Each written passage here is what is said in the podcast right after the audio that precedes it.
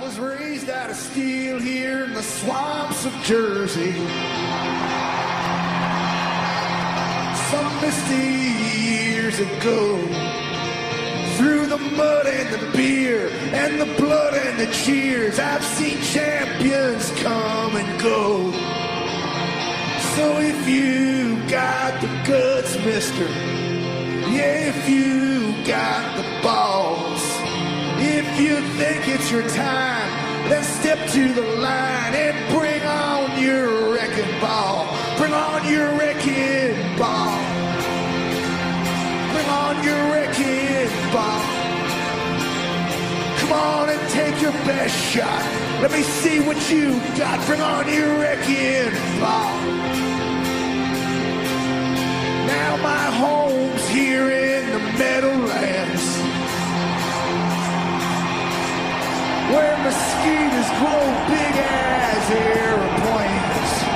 Here where the blood is spilled, the arena's filled, and giants play the game.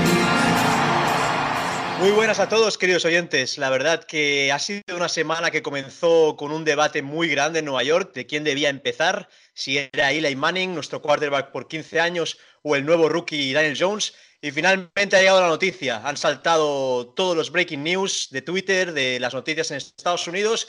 Daniel Jones es elegido para el partido del domingo. La verdad es que estamos grabando en día en que se ha conocido la noticia. Estamos todos eh, conmovidos con la noticia y vamos a comentar muy largo y tendido en el podcast de hoy la noticia que ha colapsado todos los medios de Nueva York y ha saltado todos, todos los breaking news. Para el podcast de hoy, como no, tenemos a, los de siempre, al equipo titular y, como no, comenzamos con Jorge Vico, que lo podéis encontrar en Twitter como Vico barra baja Lara. ¿Qué tal, Jorge? Muy buenas, pues sorprendido, la verdad. Eh, no, no, me esperaba yo con un 0-2 en que empezase Daniel Jones, pero oye, la verdad es que me alegro. Me da pena por Eli, pero oye, el futuro es de Daniel Jones, así que adelante. Sin duda, el futuro hacia, hacia los partidos que quedan es con Daniel Jones.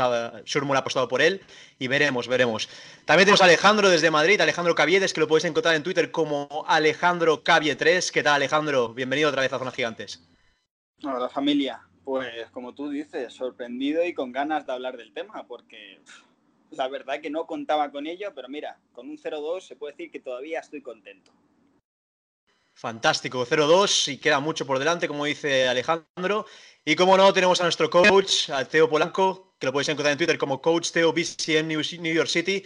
¿Qué tal, coach? ¿Cómo, cómo ha saltado la noticia en Nueva York? ¿Qué, qué puedes decirnos de, de, lo ocurrido?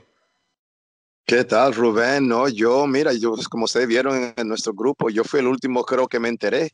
He llegado aquí del trabajo y, y todo el día pensando sobre los pros y los cons sobre esa situación de quarterback entre Eli y Daniel Jones, pero um, sorprendido como todos, pero listo aquí luego para debatir y hablar y a ver cómo, cómo vemos esta, esta situación ahora con los New York Giants. Pressure from Thomas off the edge. Eli Manning stays on his feet, airs it out down the field. It is caught by Tyree. Manning lobs it. Burris alone. Sin duda tendremos mucho tiempo en el podcast de hoy de hablar de Daniel Jones, el nuevo quarterback que va a comenzar con el equipo el domingo. Pero antes vamos a, co a comentar el partido que perdimos contra Bills en casa. Perdimos por 27 a 14, perdón, 28 a 14. Y la verdad es que fue un partido con el que muchos contábamos una victoria, pero finalmente eh, fue una derrota. Jorge, ¿cómo viste el partido? ¿Qué crees que podemos sacar de lo que vimos en el MedLife el domingo pasado? Pues la verdad, bueno, lo estuvimos viendo aquí en casa Alex y yo y yo creo que coincidíamos los dos en que fue incluso peor partido que el de contra Cowboys. Eh, la secundaria estuvo muy mal, eh, pero el ataque estuvo bastante mal también. Eh, casi no tenemos receptores. Eh, no digo que sean una mierda los receptores, que luego se me enfadan eh, y se me, se me, molestan. Solo digo que no tenemos buenos receptores. O sea, estamos jugando con un receptor número uno un receptor que sería número tres o número cuatro en otro equipo. Entonces, bueno, Eli estuvo mal, la verdad. alguna intercepción no fue culpa suya, pero otra sí. Eh, y la línea aguantó más o menos bien, que yo creo que es algo positivo que podemos eh, llevarnos a la, tercera jornada.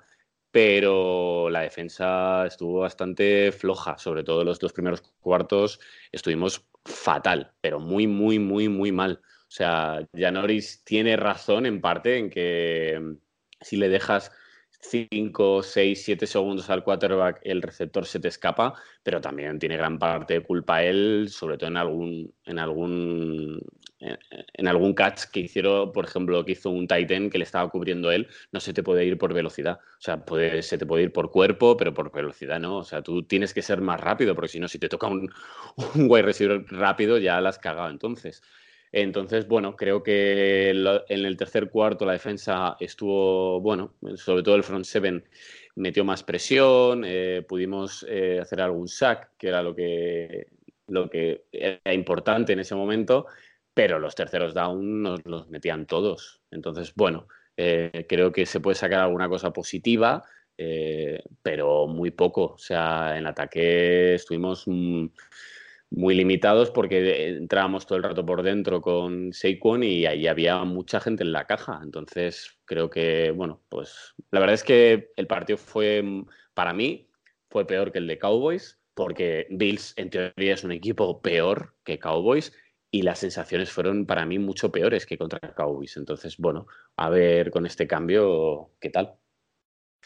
Sí, la, verdad es que se vio gente muy perdida, como de André Baker, el rookie, que la verdad eh, está teniendo un comienzo muy, muy malo. Eh, falta gente como Corey Valentine, que la verdad en la preseason hizo muy buenos partidos y nos gustaría verlo. Lo que pasa es que el chico no ha tenido ningún snap y veremos, veremos si Surmur comienza a confiar en gente como él y Julian Love, que tampoco hemos podido ver en lo que va de temporada. Alejandro, cuéntanos un poquito, ¿cómo pudiste ver el partido en casa de Jorge? ¿Qué, pudiste sacar de, la derrota en el MedLife el domingo pasado? Muy complicado, tío. No, es que, como bien dice Jorge, lo estuvimos viendo, lo estuvimos viendo juntos y más allá de la línea y Sequon, mm, no hay nada. Es que creo que es el peor partido en mucho tiempo. Y sobre todo lo que más me preocupa, y hablaba con él, es que, vale, contra Cowboys puede pasar, porque puede pasar, no pasa nada. Pero tienes una semana de entreno, de vídeo, para retocar, cambiar, y es que mm, fuimos a peor. Es verdad que a lo mejor la secundaria estuvo un pelín mejor, que estuvo mal en líneas generales, pero estuvo un pelín mejor, pero, pero nada. Y es que como en el mismo, como en la misma primera jornada, cuando queremos hacer algo ya están de 20 el otro equipo, en casa. No, no podemos. Y luego el tema, el tema del AI, yo estaba muy mosqueado, sinceramente. Mira que la gente es un poco, tiene un poco de miedo con este, con este tema, o tenía, ahora ya no, claramente. Como que eres menos fan o, no se puede decir el AI ya. Es que realmente el AI no está. Yo, principalmente, yo, eh, una de las mayores decepciones es que pensaba que era un quarterback funcional con esos tres segundos que le puede dar la línea, que se los da. Está claro que muchas veces le llegan y tal, pero no es la línea del año pasado, tiene más tiempo y es que realmente le vi, o sea, le vi fuera. Es que para que le sienten en su última temporada, seguramente en la liga como profesional, eh, es que lo vieron todos. Entonces, estaba bastante calentito con el tema porque en ningún momento pensaba que le iban a sentar, sinceramente, en la jornada 3, en, la, en el tercer partido de la temporada, pero ha saltado la bomba, como tú bien dices, y en eso me refiero a que con un 0-2 estoy contento porque sé que Jones no va a arreglar todo, no está claro, ni se lo pido, pero seguramente algo mejor sí que hagamos. Es que el partido fue lamentable en todas. Menos la línea que hizo lo que pudo, mm, realmente no pudo salvar nada. Eh, y en general el cuerpo técnico se está jugando el puesto. Realmente tienen que cambiar piezas, tienen que confiar en la gente joven, al igual que han hecho con Jones, tienen que sacar a los BTA en compañía y es que no pueden jugar, porque no, no dan. Y Janoris, mmm, yo realmente pienso que, que, su tiempo ya fue hace tiempo, hace ya varias temporadas que no juega al nivel, tiene un sueldo grande y sinceramente estoy muy decepcionado con él porque es uno del, realmente uno de los capitanes del equipo por veteranía.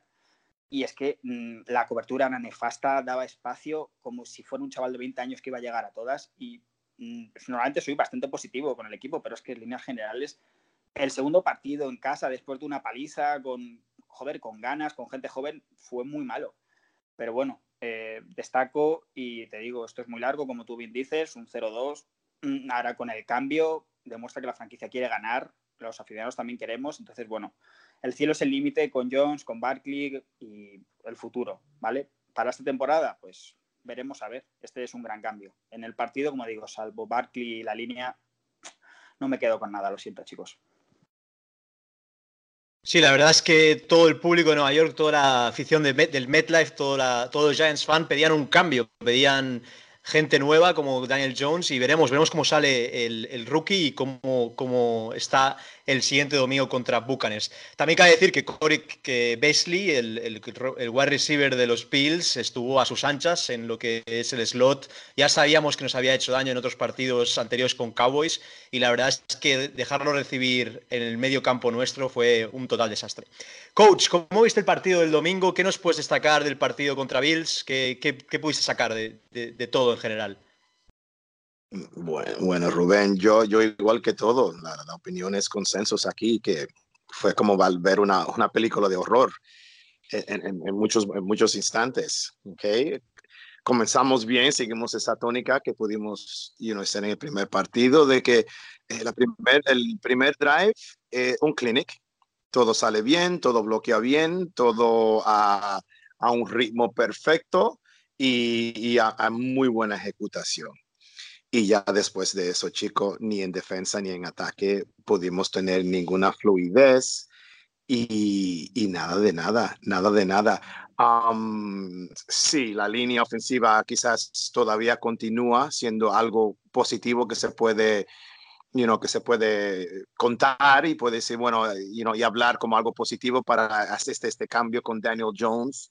Um, porque yo estoy contento, como yo creo, estaré contento como, como todos, de este cambio, porque no es un cambio ni por Eli, ni por, digamos, ni por el mismo Daniel, es, es por la dirección del, de la franquicia. Es porque en el fondo había, tiene que haber este cambio de dirección en la franquicia. Um, de que no tenemos los receptores titulares todos. Yo, yo, creo que en el fondo los chicos que estaban ahí y jugaron el Benny Fowler y todos um, no hicieron la peor actuación tampoco. Hay mucho se le pidió y como mínimo tengas, yo creo que la culpa tampoco es tanto con ofensivamente, eh, yo sé como yo, yo voy a siempre mirar un poquito más de coaching y eso ya es un tema que podemos hablar aquí bastante en el podcast. Um, pero vamos a regresar a la defensa, porque la defensa ahora, chicos, si hablamos, si pensábamos que contra un equipo como Buffalo podían ganar, Buffalo tiene muy buena defensa y, está muy buena liderada por sus coaches. Saben cómo utilizar su talento. Tienen talento en la línea defensiva, tienen talento en los tres niveles, ya eso nosotros lo sabíamos. Uh, no a nivel como Dallas, pero tampoco en una defensa manca. Y, desafortunadamente, Baxter está no, no entiendo, no entiendo, porque algunas veces la llamada, vamos a hablar la primera mitad, la primera mitad muy soft en todo, eh, tercero y seis, tercero y doce, nada de presión, nada, los corners retrocediendo. Hay una jugada que yo vi que pudimos llegar a un tercer down para sacarlo del campo y veo la defensa todo para atrás. A donde una ruta simplemente un quick out a 12 y era primer down. Yo dije, pero ¿cómo, cómo va a ser? Tercera y cuarto, tercera y cinco, nadie cubriendo el flats, los corners alineados a seis, siete yardas. De, que podemos hablar de John Norris y, y de, um, y de Baker, que, que, está jugando sin ninguna confianza, chicos. Baker desafortunadamente ahora está jugando sin nada de confianza, igual que yo creo que muchos de la defensa. Um, estos, la secundaria de nosotros es una de press coverage, de jugar un poco man to man, algo que yo creo que por fin Baxter empezó a hacer un poco más a la segunda mitad y ahí podemos frenar un poco a Buffalo. Podemos en la primera mitad es que bim bam, biri bam bam, 70 yardas, 80 yardas, 90, da igual. Nosotros no podemos parar a nadie. Um, Ogletree, chicos, si no se había dicho, si no se dijo del primer partido, se tiene que destacar en este. Está jugando mal, no, lo peor, lo próximo Ogletree y ese mal contrato de Baxter, de, de, de Gettleman que había hecho, es uh, en el momento se vio como una buena situación. Obviamente no teníamos nada de linebackers y es una persona, ya ha sido un parche, algo hasta aquí, pero ahora en este momento de cómo está jugando Ogletree con el contrato y con lo que se está pidiendo la defensa, ese es uno, yo veo uno de los peores que, que tenemos en nuestra defensa en este momento ahora. Um, you know, de que la secundaria no estamos viendo los jóvenes tampoco. Eh, eh, sí, en el primer partido, mira, hablamos que we were tackling bad, placamos mal, todo aquí todavía hay demasiados lapsos en la secundaria. No sé si es que estamos pidiendo demasiado, no sé, no sé de Baxter, porque obviamente no, no, te voy a decir que sea aquí un experto en, la, en todo el esquema que está haciendo Vector, pero es, es, es, los, es más los instintos de uno, simplemente como un coordinador. Tú vas a un coordinador de un partido de la NFL, yo, o sea, tienes un third, un third down package. Tengo mi paquete de tercer down para sacar ese ataque de, de, del campo, pero nada, nada, básico. Se movían ellos y, y, y, movían las cadenas e, y jugaron más físico que nosotros, chicos. Uh, Jabril Peppers hasta ahora mitad y mitad.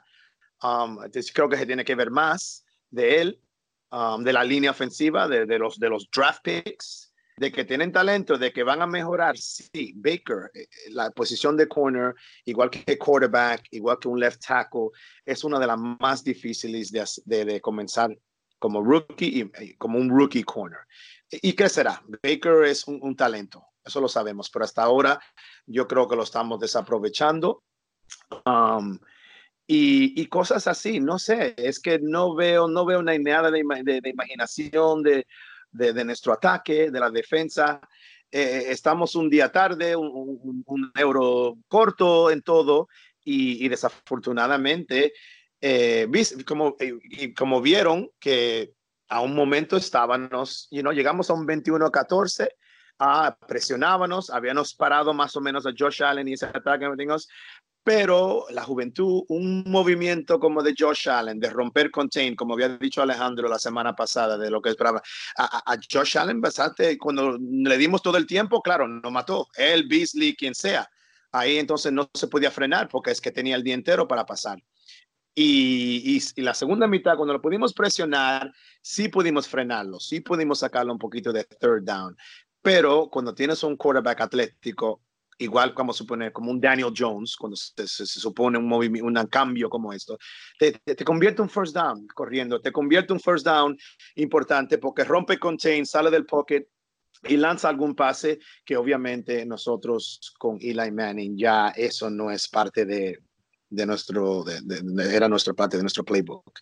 Um, de cómo el, el, playbook cambiará con Daniel Jones, eso podemos hablar luego, no sé si es una pregunta para luego, pero chicos, fue bastante decepcionante este partido y, y con Baxter y con los coaches y, y, con la manera que estamos utilizando bastante. Um, Buffalo es un buen equipo, eh, no era un equipo manco, pero yo creo que con un poco más de, de unidad y, y, smart football, como se dice, un fútbol más inteligente por nuestra parte, Um, creo que incluso, eh, you know, hubiéramos tenido una mejor actuación y, y, y sin pensar que una, una, tener una opción de ganar. Pero obviamente ya aquí no, no pudimos ver eso. Sí, realmente creo que no sabemos a lo que estamos jugando en defensa. Se ve, se ve con Becher muy claramente. Becher en Arizona, cuando consiguió grandes resultados con la defensiva, tenía gente como Campbell, tenía gente como Peterson, como a Honey Badger, tenía grandes, eh, grandes jugadores. Pero claro, ahora el jugador más destacado quizá de, de, toda, de toda la defensiva sea Delvin Tomlinson. Para mí fue el mejor jugador del partido y es tu defensive tackle. Cuando tu defensive tackle es el mejor del partido defensivamente, es que algo está pasando en el equipo y, hay, piezas que no están, no están emergiendo como deberían. Jorge, ¿cómo viste la defensiva? Uno de los grandes principales problemas que tenemos ahora mismo en Giants. Bueno, eh, yo siempre he dicho que la 3-4 sobre todo cubre los pases intermedios, es decir, los medios te pueden, en largo te pueden pillar, pero la 3-4 significa eh, presión y, cubrir los pases intermedios. Lo que pasa es que tenemos, yo sigo, diciéndolo, unos linebackers muy malos, muy malos. Se salva a veces Lorenzo Carter, Marcus Golden que hace algo, eh, pero Ogletree mm, en cobertura ya me avisaban desde un colega de Rams eh, que los ven mucho más que yo, claro, eh, me decía que en cobertura Ogletree en Rams era un desquicio y se está viendo. Eh, Connelly yo creo que lo hizo, bueno, lo hizo bien, pero no le llega para ser un top mm, de la liga como linebacker. Entonces, bueno, pues el otro día pedían en Twitter ¿no? que Ty Davis estuviese con Connelly en vez de, en vez de Ogletree. Entonces, bueno, eh, la defensiva muy mal, muy mal. Eh, hubo una en un 21-14 que pudimos interceptar y se les escapó de las manos eh, porque se chocaron. Eso, mira, si tú ves a Falcons el otro día, Desmond pilló dos por, por intuición, las pilló dos por intuición. O sea, y Trufón el año pasado estuvo bueno, no estuvo bien, tal, pero eso, eso hay que pillarla, eso hay que pillarla. Y en eso se van los partidos, en esos pequeños detalles. Aparte, si nosotros no metemos suficientemente presión, los receptores se pueden escapar y el quarterback se puede escapar, que es lo que nos hace muchísimo daño. Y porque Josh Allen no es un tipo que, se, que corra mucho, pero si corre mucho nos, hubiera hecho mucho daño. Entonces, bueno, si hacemos una 3-4 para tapar los pases medios y nos colaron todos, o casi todos, no sé a qué estamos jugando. Entonces, bueno, Becher sí que es verdad que hubo. Mm, eh, Skinner sacó un vídeo que hay un. Peppers llega a la caja y, conseguimos el. Eh, hacen el blitz, conseguimos hacer el sack. Ahí están cubriendo más o menos bien. Pero es que luego en otro vídeo, Baker es que está cubriendo cinco yardas eh, de separación con Beasley. Y Beasley no es un jugador que te pueda, se pueda escapar rápido, es un jugador, como has dicho tú, Rubén, para el slot, y lo conocemos muy bien en Cowboys. Pues no sé qué estaban pensando el otro día, sinceramente. Sin duda, es como que ya sabemos lo que nos van a hacer el otro equipo, pero no nos preparamos defensivamente. No sabemos a lo que estamos jugando, como decía bien Jorge. Hay que estar un poco más eh, mentalizados de qué equipo vamos a tener delante. Alex, defensivamente, ¿qué más puedes eh, sacar? La mayoría de las cosas son negativas, como hemos dicho, pero algo más que, puedas ver desde tu punto de vista. Os mentiría a todos si realmente pensara que, que hay algo salvable, no, no, os voy a mentir. Es que mejor resumen que el que ha hecho Jorge o, inclusive más por encima el coach, eh, no se puede hacer. Es que más allá de que no sepamos a qué estamos jugando, es que realmente parece que no tenemos entrenador. Es que es así. O sea, la gente hace lo que quiere.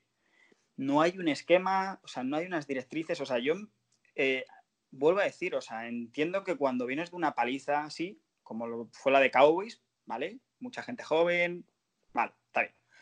Eh, las sesiones de vídeo, o sea, yo entiendo que, eh, joder, tiene que haber sesiones de vídeo por un tubo. O sea, hay que medir bien, hay que saber, y luego, sobre todo, la lección, la lección de jugadores, tenemos en el roster, yo creo que tenemos mejores jugadores de los que ponemos en el, terreno de juego. Vale, puede ser opinión personal, pero es que realmente mm, te lo están demostrando, vale, vuelves a, a confiar a la gente con más veteranía, como quieras. Pero, joder, y perdonar por los tacos, pero es que en eh, la primera mitad nos fuimos 21-7 igual que contra Cowboys. Si te hacen lo mismo en la segunda jornada en tu casa, tienes que cambiar. Y no cambió nada, sí, como bien dice Teo, o como bien dices cualquiera que vio el partido, en la segunda parte mejoramos en el sentido de que el otro equipo iba ganando 21 y se relajó un poquito a lo mejor, o vio que era muy fácil y nosotros apretamos, fuimos un poco más físicos, nos pegamos más, no dejamos tanto espacio presionamos un poco al quarterback, que para mí sí es un corredor, es un pero lo dejamos tan fácil que todo el mundo lanza. Porque yo Salen sí que tira de piernas la mayoría, y sobre todo el año pasado tiró mucho de piernas. Pero es que si realmente le dejamos que lance las que quiera, por dentro, fuera, o sea, yo Salen no es un tío de 300 yardas y dos touchdowns, no lo es, no lo es. Al igual que Prescott, con todos los respetos y son buenos quarterbacks, no son no es un quarterback de 400 y 4 touchdowns, como hice en el primera jornada. Es que no puedo, no puedo sacarte más allá de la línea, que realmente sí que dentro de lo que se puede hacer, para mí es una mejora y se ve. Lawrence mm, diría que me, es de lo que más me está gustando, pero realmente es que no se puede sacar, no se puede sacar. Y lo que más me preocupa no son los chicos, porque al fin y al cabo tenemos mucho joven, pero lo que me preocupa es que nadie, nadie retoca, nadie hace nada. Y, vale, nadie pide que esto sea un equipo de Super Bowl, pero sí mejora una base. Es que por mucho dinero que tengas para el año que viene, si esto va a ser el domingo tras domingo vamos muy mal. Y no quiero ser pesimista, soy un tío bastante positivo, pero en este caso no es positivo, soy realista. Y lo que veo, no hay mejora, no hay nada. Entonces, bueno, eh, lo que espero es que de cara a la semana que viene, al igual que Jones ha sido la gran sorpresa, den más minutos o, minutos en general a la gente que te salvó el culo en pretemporada. Porque no tienes nada que perder. Mira, peor que esto no se puede hacer. Y una franquicia como Giants no se puede situar como uno de los tres peores equipos de la liga. No se puede. Es así de simple. No es una crítica a nadie. O sea, voy a estar cada domingo viéndolo, pero sinceramente, un poco más de seriedad y profesionalidad. Es que no, no, de verdad que no lo entiendo, pero por los jugadores, por, por los coaches, por todos. Entonces, bueno, como digo, salvo la línea, creo que el resumen, mis compañeros lo han resumido muy bien y es hablar otra vez por hablar. Necesitamos muchísima mejora. Eh, en cuanto a Baker, tengo confianza, aunque lo está haciendo de pena. Yo tengo confianza en el chico y bueno, pues me imagino que será un poco un proceso, nada más. Pues nada, eh, veremos cómo esta defensiva intenta mejorar en Tampa este domingo y para analizar ya el partido y pasar ya a la siguiente página, analizamos el partido de Bills con el one-to-one. Pues sí, vamos para allá. One-to-one Giants Bills. Quarterback, Eli Manning. Náufrago. Mal partido de Eli. Hace tiempo que se le está acabando el crédito, pero este año con un Daniel Jones que viene pisando fuerte, tiene menos margen de error. Pases poco precisos nervios en el pocket y un sinfín de errores que cada vez nos acercan más a su final. 45 pases 26 completos, 250 yardas y un touchdown sus números. Running back, Saquon Barkley. Extraterrestre. Brutal partido de nuestro mejor jugador. Un primer drive para marcar consiguiendo primeros downs y anotando. Lo pone todo en el campo, da el 100% en cada jugada y por eso lleva la C en la camiseta. 18 carreras, 107 yardas, un touchdown y 3 recepciones, 28 yardas, sus números. Receptores, lamentables. Con Tate y Shepard fuera, no hay ningún receptor que tire del carro o marque las diferencias. Y se nota muchísimo en el juego aéreo. El mejor de todos, T. Jones, un chaval que hizo una buena pretemporada, pero fue al Practice Squad. Demostró que quiere un sitio haciendo 3 recepciones, 38 yardas y un touchdown. Y algunos retornos bien buenos. Tyden, Evan Engram, anulado. Después de un gran partido contra Cowboys, en esta ocasión vimos un bajón en su rendimiento. Bien cubierto en muchas ocasiones y en otras dejando escapar balones fáciles. 6 recepciones, 48 yardas fueron sus números. Online, magullados. Nuestro mejor línea, Seidler, está tocado del hombro, pero aún así vimos buenas puertas y huecos para la carrera, y buen tiempo para Eli, sobre todo al principio del partido. Después, Solder cometió alguna falta y permitieron dos sacks a Eli, pero en líneas generales están trabajando bien. D-Line, luchadores. En este partido vimos una mejora de la D-Line, creo que fueron los mejores de toda la defense, con 13 placajes y un sack. Pero como nota negativa, deben quitarse más rápido los bloqueos de sus rivales y ser ellos quienes controlen la situación. Linebackers, recuperados. Después de un pasado mal partido, esta vez vimos mejor a los linebackers, Siguen un poco perdidos en las coberturas de pase, pero, bien pero presionaron bien a Allen. Los mejores, Golden y Connelly, con seis placajes cada uno y un sack del primero. Secundaria, desechos. Como un helado al sol en pleno verano, así está nuestra secundaria. Hacemos aguas por todas partes y nos completan pases de todas las maneras. Malas coberturas y un Peppers que le vimos en una ocasión bloqueado por un rival como si fuera un muñeco de trapo, los peores Jenkins y Baker, que han pegado un bajón terrible. El primero debería tirar del carro por su calidad y veteranía, pero no lo vemos. El mejor, Becea con 10 placajes. Y para finalizar, Kicker, Aldrich Rosas. Fatal. El que siempre cumple no tuvo un gran día. Un field goal fallado, solo convirtió dos extra points, dando solo dos puntos de los 14 totales. Y eso es todo, Rubén. Cuando tu kicker no consigue anotar en momentos clave, ya se ve un poco como el equipo ha estado, ¿no, David? Pues sí, la verdad es que sí. Bueno, David, ¿algo que más que quieras comentar del partido? ¿Alguna sugerencia de cara al partido contra Buccaneers?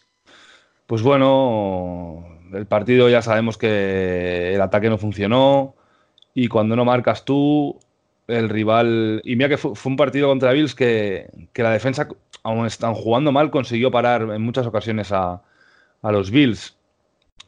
Y esa, ahí teníamos que haber aprovechado para poder, sobre todo eh, después de, anotar, los paramos otra vez. Podíamos haber, mm, en muchas ocasiones tuvimos la ocasión de, incluso ponernos por delante e intentar empatar y no se consiguió y, fue todo por un, por un, mal ataque. Yo creo que, bueno, que la idea de sentar a Eli Manning puede estar bien. Me da miedo eh, que, bueno, que Jones eh, no esté a la altura, pero bueno, visto lo que vimos en pretemporada y sobre todo el drive que vimos contra Cowboys, que fue realmente esperanzador, yo creo que hay que darle una oportunidad al chico. Y oye, tú, eh, hay, que ir, hay que ir con él. Tenemos que estar con nuestro nuevo quarterback. Y bueno, pues con muchas ganas de que llegue domingo para ver cómo, cómo va contra Buccaneers. Claro que sí, David. Pues nada, eh, la semana que viene ya volveremos a escucharte y veremos a ver cómo, cómo va el partido. Un abrazo, David. Un abrazo. Pues llegado el one-to-one de David, que nos ha servido para repasar el partido de Bills, pasamos ya a la situación actual en Giants. Cabe decir que Eli eh, ha sido eh, sustituido, va a estar en el banquillo por primera vez en muchísimo tiempo, ha estado 16 años eh, como titular indiscutible, 232 partidos en los que ha comenzado, un récord de 116 partidos ganados, 116 perdidos, que no está nada mal, dos Super Bowls, dos Super Bowls MVPs, que cabe recordar que fueron los dos contra los Patriots, qué buenas alegrías nos dio. Y luego 362 eh, touchdowns, el octavo de toda la historia, y 56.537 yardas, el séptimo de toda la historia. Hay que ser agradecidos con Eli, nos ha dado mucho, se acaba una era y empieza otra, empieza Daniel Jones. Coach, ¿cómo ves eh, que empiece Daniel? ¿Qué, crees que nos puede aportar diferente Jones en lo que viene siendo el juego de quarterback? Bueno, sí, no, no, el, juego cambia bastante. You know, estamos llegando a lo que es el, la nueva, el, nuevo ataque de, de, la NFL. Y solo para enmarcar un poco lo de Eli, es, lo dijiste muy bien ahí, Rubén. Eli, Easy Eli es, es un Hall of Fame jugador. Okay. Lo que no se puede tener con Eli es con cualquier jugador cuando lo estamos mirando en su último trayectorio de su carrera es, eh, y tener memoria corta, eh, he's a Hall of Fame guy. He's a Hall of Fame guy. Los partidos consecutivos, los, no solo las, actuaciones del Super Bowl también marcan bastante porque ahí es donde la más presión, no hay más presión en un partido de la NFL que tener el balón en una Super Bowl y tratar de, echarte el equipo en, tu, en, tu, en tus hombros y ganar que lo ha hecho con defensa, como equipo, da igual, el chico ha ganado. Um, Eli por mucho tiempo era un, era un quarterback que era, lo temían por ser, ser, tener la reputación de que Eli era uno de los que tú no querías teniendo el balón último en cualquier drive, en, en, el, en, el, en, el, último cuarto, en the fourth quarter. Y Eli así se ganó su reputación, ¿ah? incluso antes de los Super Bowls, um, cuando se hablaba que este era el, como, un, como un breeze, o, como estos quarterbacks que son, que eran expertos um, para, you know, en, terminar un partido y ganártelo y robártelo al final. Um, Eli ha sido un súper profesional en Nueva York, uno de los mejores jugadores, si no luego puede ser uno de los, y estamos hablando de una franquicia tan legendaria como los New York Giants, con LT, Frank Gifford y todos los grandes jugadores, Bill Parcells que, que, que están, Todd Coughlin, um, Eli, um, Eli Manning va, va siempre a ser recordado y, y, será parte de esa leyenda de los New York Giants. Es, es, es el final. You know, let youth be served. Um, y con Daniel Jones ahora, right? Con Daniel. Ya se sabía con, con, con el pick de número uno. Uh, con Daniel, chicos, cambia. Porque cambia ahora eh, el, RPO. Ok, es lo primero. RPO, um, los run pass options, algo que se hacía que este chico lo ha estado haciendo la mayoría de su carrera en Duke. esa doble opción de, de, carrera, pase, de leyenda, de pase muy rápido. Um, y, todo eso viene con la habilidad, con los pies, con el pase, con la lectura. Algo que Ila en el fondo de que lo podía hacer a, a, poco, sí, pero Daniel Jones es uno de estos nuevos quarterbacks. Um, que están saliendo, que esto es, ese es su makeup, este es su, su, su, skill set. um, eh, la zone read. La zone read ya no es algo nuevo en la NFL, sería algo nuevo para los Giants porque siempre hemos tenido a Eli Manning. El hecho, nosotros corremos bastante con, con um, Saquon, la inside zone, la inside zone, y ahora con esa doble amenaza de que DJ puede dar la inside zone o si se comprometen tanto a Saquon, el quedarse con el balón y correr le va a abrir bastante huecos a, a Saquon. Saquon hace normalmente ese tío que se compromete fallar. Ahora piensa si ese extra jugador que está en la caja tiene que respetar a Daniel Jones. Le estamos sacando lo que sería casi dos jugadores a Saquon de la caja. Y eso marca bastante para Saquon, como todos sabemos. Um, vamos a poder tratar llegar, chicos, a hacer el pase profundo. Ya lo vimos en la, en la preseason. No es algo que se veía mucho de Daniel Jones en, Duke, pero es algo que es parte de su skill set, que ese es el pase en las verticales con precisión, bastante preciso, en los verticales a los jugadores en las exteriores. Ahí también vamos a poder atacar. ¿ok? En ese sentido, ¿qué sucede? Los safeties ahora tienen que retroceder un poco, ayudar a esos corners. Um, otra vez se, abre, se le abre el box a Saquon. Um, y, el elemento, chicos, y bootlegs, ahora también podemos regresar a ese movimiento de que amagamos con Saquon. Tenemos un muy buen atleta ahora saliendo de rollout con bootlegs y todas esas jugadas semejantes, que todavía es un es, fútbol, el fútbol de toda la vida, que lo hacen todo el mundo. Hay equipos que es, ese, es su, ese es su sistema totalmente, carrera y boot, ¿ok? Los Shanahans, todos son los Denvers, los Seattles, son todo esto como con Wilson vamos a tener eso ahora, obviamente, simplemente con la habilidad de este jugador que es joven, que no va a solucionar todo, va a tener sus problemas, va a tener sus growing pains, pero como lo comenté antes, para lo que es la dirección de la franquicia, se tiene que hacer ese, e, ese cambio. Y, Daniel Jones, que ya se, se ha, mostrado y tendrá mucho que tener que hacer para poder, claro, eh, hacer el relevo a Eli. Pero claro, todos estamos ahí apoyándolo y creemos que, que este es fue la manera de que cual lo hemos escogido con el número 6 de la, de la, de la primera ronda. Um, y vamos a tener que tener paciencia, pero yo, yo creo que algún momento, algún gran momento y, obviamente mejoras en el ataque y como equipo o si el equipo se ahora lo, apoya más, estas cosas suceden. esperamos que Daniel Jones ahora pueda animar lo que todavía puede ser una, una temporada bastante difícil por todo lo que tenemos que mejorar en el equipo a, a que sea un poco más prometedor de aquí en adelante. Sí, como decías, el apoyo de los compañeros es muy importante. Hemos visto como Saquon, desde que se le eligió, ha estado a muerte con él. Y la verdad que pueden hacer una, buena chemistry ellos dos, pueden tener una muy buena relación quarterback-running back, esperemos que sí. Y cabe recordar que la generación del 2004, Drew Brees, eh, Big Ben, Roethlisberger, han tenido lesiones muy graves últimamente y cabe decir que están llegando al ocaso de su carrera. Tres grandes nombres de los cuatro, Philip Rivers aún, aún sigue en pie, pero bueno, ha tenido muchas lesiones eh, anteriormente. Pero todo llega a su fin y, como no, eh, Daniel Jones coge el testigo de Eli Manning y veremos cómo lo hace. Jorge, ¿cómo ves el cambio, el cambio en, Giants, el cambio de quarterback? Tú, tú, eras de los que apostaba por Daniel Jones ya de principio. Eh, ¿Cómo ves la noticia? ¿Crees que, nos puede dar cosas positivas? Sí, yo apostaba por Daniel eh, y yo creo que lo dije en un programa de verano pero yo lo esperaba en un 0-3, en un 1-4, 2-4, ¿no? Yo creo que nos ha sorprendido que Surmur eh, y lo tenga tan claro en cuando vamos 0-2. Creo que esto viene meditado de verano. O sea, en verano han tenido grandes conversaciones de qué coño hacemos porque Daniel le ven más o menos preparado. Que decir, es una primera ronda, pero viene de college, se tiene que adaptar, pero le veían bastante preparado como para darle las llaves del equipo, eh, junto a Saquon, claro. Eh, entonces, bueno, yo creo que está, está meditado, está consensuado y yo creo que es una...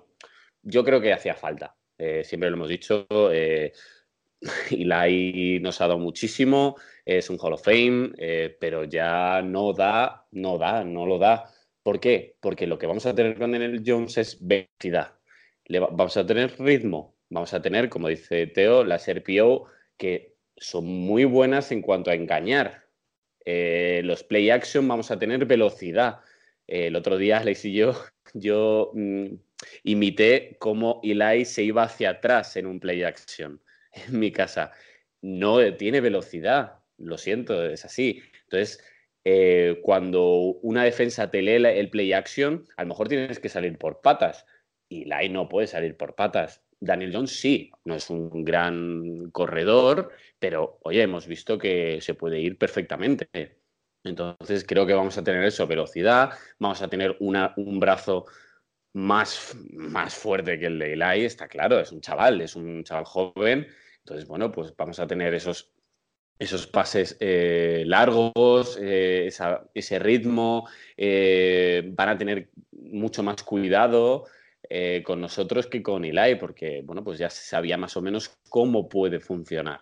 Entonces, bueno, yo creo que es una buena noticia. no nos carguemos al chico porque perdamos contra Buccaneers o porque haga una, dos, tres intercepciones, algún fumble. Creo que es algo muy normal. Yo ya he dicho en varias, eh, en varios podcasts que yo estuve muy pendiente de Jared Goff eh, cuando eh, le dio la oportunidad, sentó a Kinum y se lo cargaban y hacía muchas intercepciones y oh madre mía, este chico no vale y oye, Jared Goff vale más que de sobra para esta liga y para, para los Rams. Entonces, bueno, pues ni seamos, eh, va a ser el mejor quarterback del mundo como Nick Foles en aquella temporada de solo dos intercepciones y no sé cuántos touchdowns, que luego, bueno, es un, es un quarterback aseado, a mí me gusta, pero bueno, es un quarterback normalito, no es Mahomes, eh, ni vamos a matarle porque en un par de partidos haga, se tiene que adaptar, el equipo, la línea se tiene que adaptar a él, se tiene que adaptar a él, los receptores,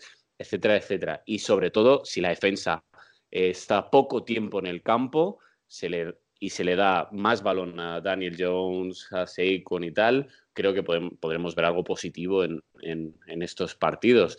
Sobre todo que el chaval, yo creo que yo creo que se siente el preparado, eh, creo que tiene capacidad. o sea, se le ve un tío que con más de esos dedos de frente, entonces yo creo que el, el chaval creo que está más que listo y oye, el balón para él y, y a por ellos. Sin duda, Jorge. La verdad es que es, importante que nos lo pasemos bien los domingos viendo a nuestro equipo. Y yo creo que Daniel Jones nos puede aportar un poco más de, plasticidad, de, ver juegos, de play play actions, como decíais vosotros, y de que se vea un poco más de, frescura en el juego. Que no caigamos cada día en el sack con, con Eli, que, que falte velocidad y que seamos muy previsibles. Alex, ¿cómo ves el cambio? Eh, tú creo que también apostabas por este cambio. ¿Cómo, ¿Qué crees que nos puede aportar Daniel Jones en el juego de los New York Giants? Hombre, yo creo que ahora mismo ya somos aspirantes al Super Bowl. no, es broma, realmente no. no, a ver, hablando en serio, hablando en serio, realmente era necesario. Eh, yo en el primer programa eh, apostaba por Eli, como he dicho antes. Creo que, o pensaba que era un quarterback funcional con esta línea y no ha sido así. Pero al igual que te decía que posiblemente pudiera salir bien con el AI, eh, el chicle se estaba estirando demasiado y no estaba, no tiene capacidad. ¿Qué tenemos con Daniel Jones? Pues básicamente cualquier cosa mejor que de la que tenemos ahora mismo. Ahora mismo estamos intentando ganar o estamos intentando ganar estos dos últimos partidos a pase corto y a darse la Sequon.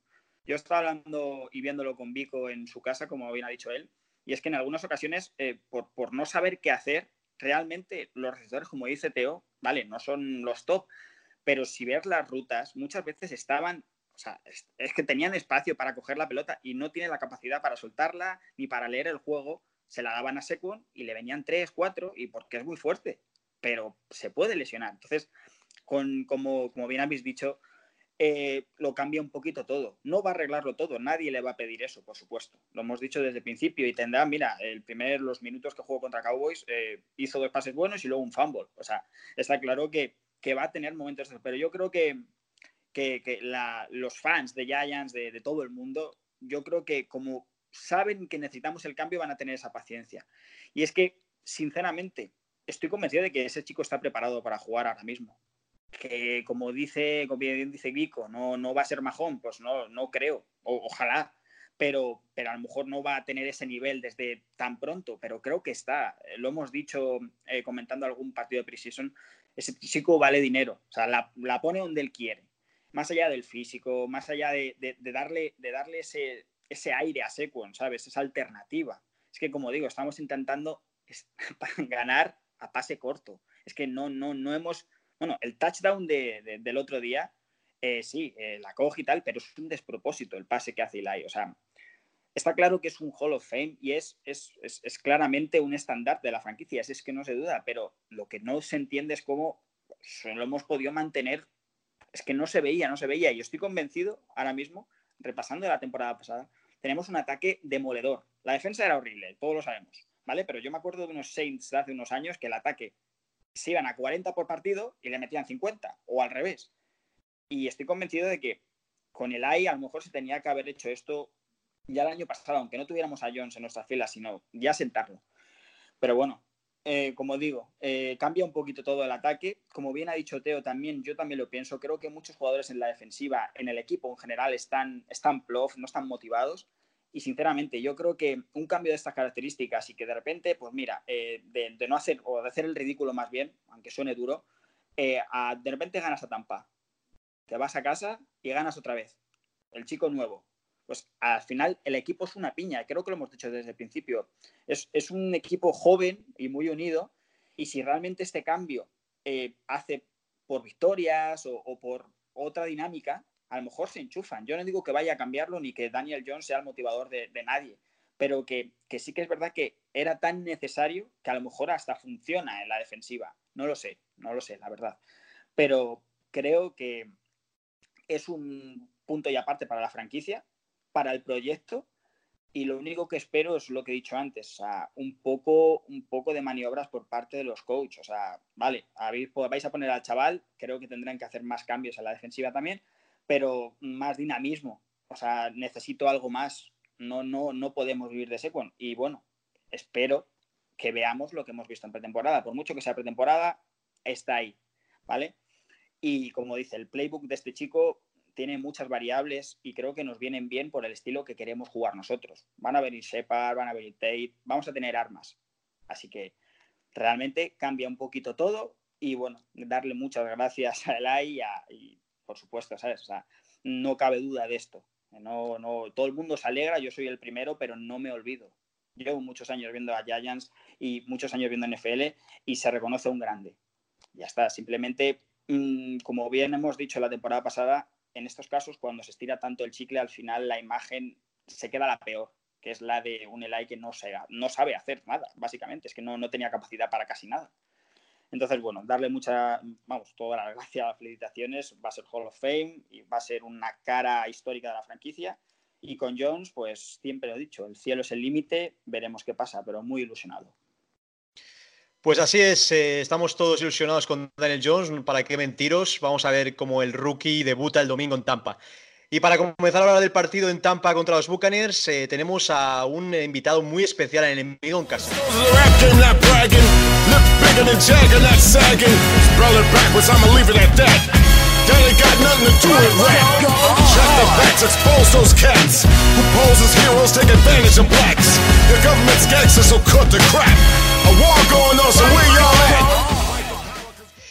Y hoy en el enemigo en casa nos eh, visita uno de los grandes, una de las mejores voces de NFL, de equipos en España, el padre de Spanish Bowl Radio y un gran amigo que nos ayudó a sacar el podcast hace tres años. Hay que estar muy agradecido, como dice mi madre, siempre es de bien nacido ser agradecidos. Como y nadie más que Alfonso Colmenar, el líder de Cañones y Fútbol. Muy buenas, muy buenas. Buenas noches en la Bahía. ¿Qué tal? ¿Cómo estás, Rubén? Pues encantado que estés. La verdad es que hacía tiempo que querías que, que vinieras por el programa. El año pasado no pudiste estar por X motivos cuando viniste a casa, pero esta vez os visitamos nosotros a, Tampa y es un placer tenerte con nosotros. Ahí, ahí, ahí, ahí estamos, ahí estamos. Además venís en el, en el Rey J y venís en un estado, no sé, de medio bucólico para nosotros después de ganar a Panthers y de ponerse a la, división, pues. Te he perdido. ¿Ahora? ¿Me escuchas? ¿Me escuchas ahora? Sí, ahora sí. Ah. Puedes empezar de nuevo y lo cortamos, no te preocupes. Vale. Pues la verdad que. Bueno, empiezo de nuevo. Muy, muy buenas noches, Rubén. Muchísimas gracias por, por- por invitarme y, y la verdad que es un placer, un placer estar aquí otra vez eh, eh, en un podcast tan, tan, tan chulo como el vuestro y que, oye, que es joven. Nosotros vamos a hacer dentro de nada 100 programas. Eso se, se dice, se dice nada, ¿no?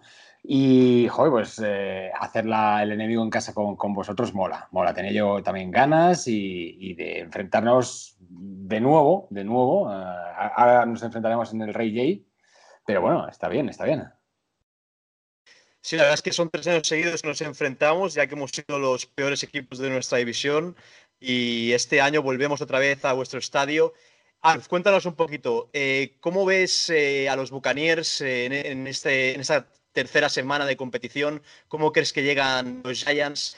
¿Crees que ves, vamos a ver unos Buccaneers eh, subidos de moral? Cuéntanos un poquito cómo llega tu equipo A en la tercera jornada. Llegamos un poco mm, en un sueño un poco bucólico, ¿no? Es decir, eh, primera jornada, bueno, es decir, cambio de head coach, eh, cambio de todo el staff, Todd Bowles como, como coordinador defensivo, que eso es un, es un top y es un, un panotismo brutal.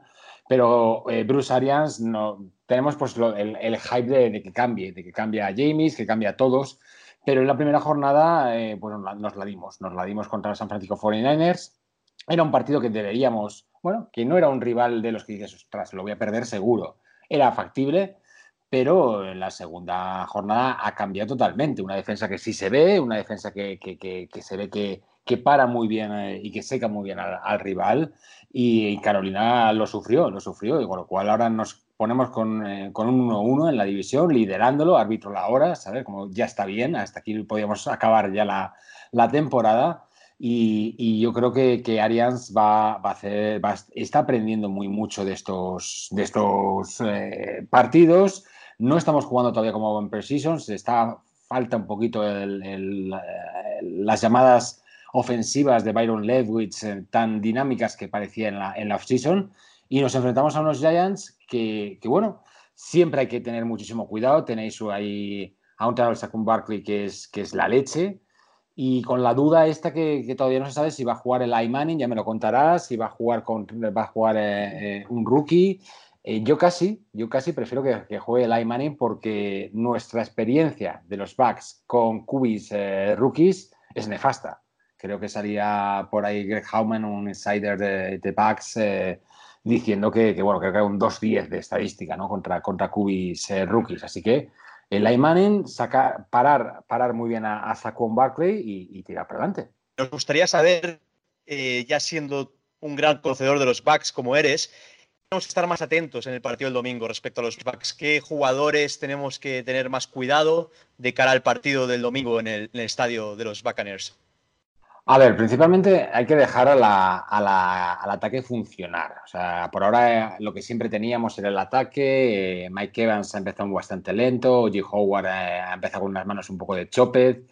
Eh, Peyton Barber y Rollo, bueno, ahí están corriendo, pero no abriendo muchos, muchas yardas.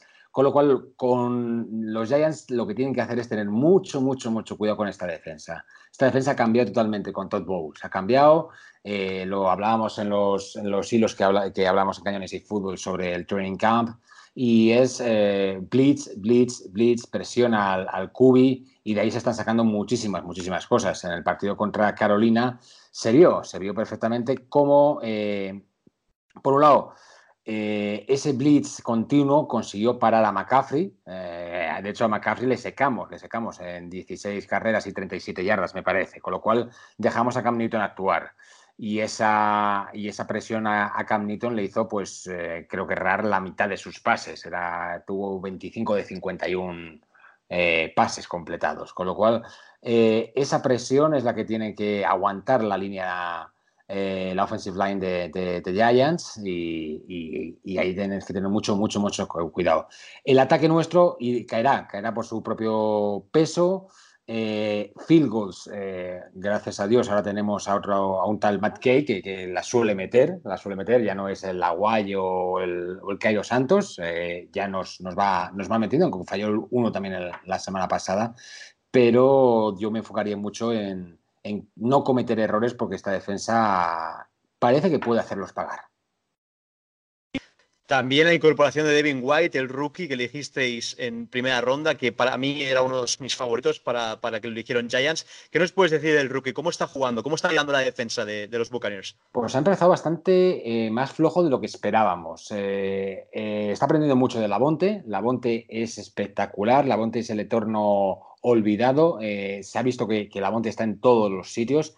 Y Devin White ha fallado algún que otro placaje no está tan agresivo como se le esperaba. Es verdad que, iba a ir en cover eh, Labonte y, más blitzeando y más a la carrera iba a ir eh, Devin White, pero démosle tiempo. No está tan explosivo como.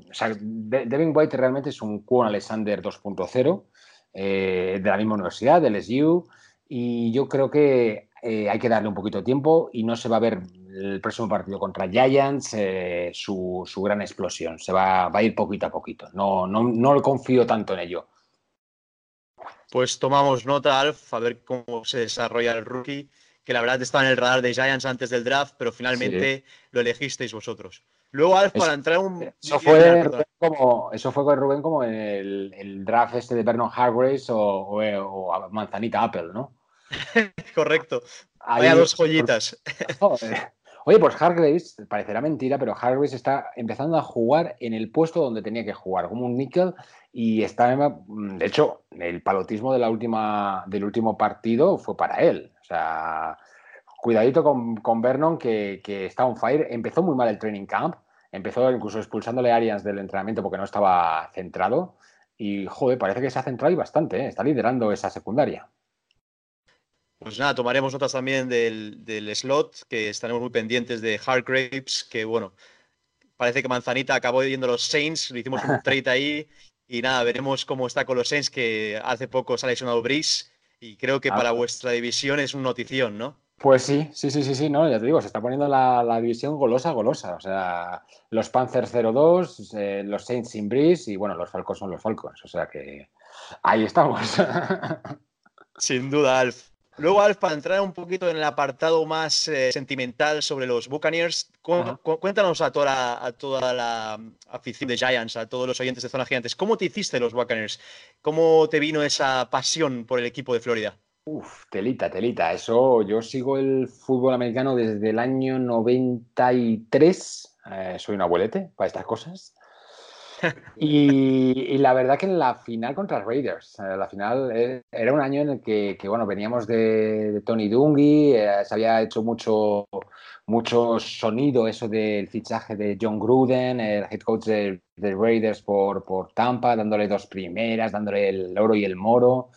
Y se creó una defensa espectacular. De hecho, la Tampa 2 es, de, entonces, ¿no? Y, y la verdad que esa defensa fue eh, mítica, mítica. Se han quedado las defensas míticas de, la NFL y la final fue apoteósica. Ron Barber, bueno, el pase, el pase a, la Super Bowl contra Philadelphia Eagles con una intercepción para con Pixies de, de Ron Barber fue, fue enorme. Y, la final yo creo que me enamoró, me enamoró. Luego tuve la suerte, o he tenido la suerte de, ir a verles, a, vamos a ir a ver, ir a ver Tampa, que Tampa es muy bonito, es una ciudad muy bonita, con los dogs eh, al fondo, con los aligatos, con los, con los caimanes y con todo eso, es muy chula. Y el Rey J es espectacular, ver un barco en el estadio. Es que como no te va a molar un, equipo que tiene un puñetero barco en el estadio y que lanza cañonazos cada vez que, que anotan. O sea, es que eso mola un montón. el, el eh, nuestra mascota, el pirata, el Capitán Miedo, Capitán Captain Fear, y, el barco, subir ahí al barco y además es un barco de verdad, es un galeón que, se botó y que no, que no consiguió, bueno, pues naufragó en, la, en el primer, en, la, en las primeras de cambio y lo rescataron tiene un parrot, tiene un, loro, un loro en, la parte de atrás, en la zona del barco es una especie de tiendas y todo eso, y el loro va comentando el partido, o sea, hay un, es una megafonía evidentemente, ¿no?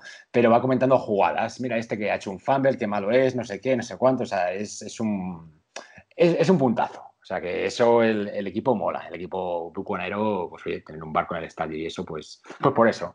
Lo que pasa es que luego, después de ganar la Super Bowl, ya época de sequía total. Pero bueno, pero bueno.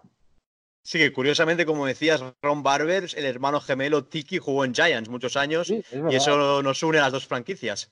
Es verdad, es verdad, los hermanos Barber, qué, qué grandes los dos, qué grandes, los dos fueron muy buenos, fueron muy buenos. Her- hermanos gemelos, además. Sí, es verdad, es verdad, es verdad, sí, sí, sí. Pero oye, la verdad Y que también nosotros- que eh, aquella, aquella defensiva con, con Warren Sapp era espectacular. Buah, es que fue una, fue una, una defensa grandiosa. Derek Brooks, por ejemplo, también, otro mítico linebacker, eh, Lynch, que ahora es el, el- ¿cómo se llama? El general manager de, de San Francisco 49ers. No sé, fue una defensa que, marcó una época, marcó una época y, nunca se ha vuelto a repetir, la verdad. Eh, Tampa lo- los echa mucho de menos. De vez en cuando algunos entran, eh, de hecho están en el Ring of Honor eh, más de uno. Y bueno, Sap cuando no está cazando tiburones y que, se le, que le muerdan el brazo y esas cosas que, hace a veces, pues oye, se pasa por, por Tampa y, y incluso ayuda a, la- a las defensas, bueno, sobre todo es cosa más mental. Bueno, mental mental es el Derrick Brook, que ese ahora es pastor de pastor eclesiástico, no sé qué historias, o sea que bueno, se, se ha, se ha metido en otras movidas bastante más, más sacramentales. Sí, aparte en Florida siempre pasan estas cosas, la, la gente se echa la buena vida, como tú decías, eh, y nada, pasan estas cosas siempre en la parte este de Estados Unidos. Y comentando esto, Alf, cuéntanos, ¿cuál es tu jugador legendario favorito de la franquicia? Aquel que siempre llevarás el corazón y que tienes la camiseta sí o sí. Eh, Derry Brooks. Derry Brooks, el linebacker este es espectacular. Yo tengo, fue, de hecho, fue la primera camiseta que me, que me cogí.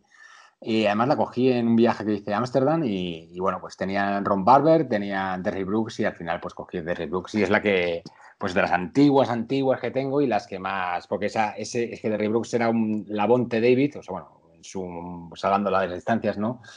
Pero era espectacular, era espectacular. Siempre se veía en todos los sitios eh, un, un, tío que, que, la gente tampoco le, le pues le, le puntuaba o, le, o, o, esperaba tanto, tanto de él. O sea, fue drafteado en primera ronda, eso sí, pero, eh, pero bueno, el pick de los últimos, el 28 o algo así, y Joroba. Joroba como, como, como metía. Es, es, Pro Bowler, es All Pro, es de todo. Eh, mejor jugador de la década. Pues, para mí, Derek Brooks.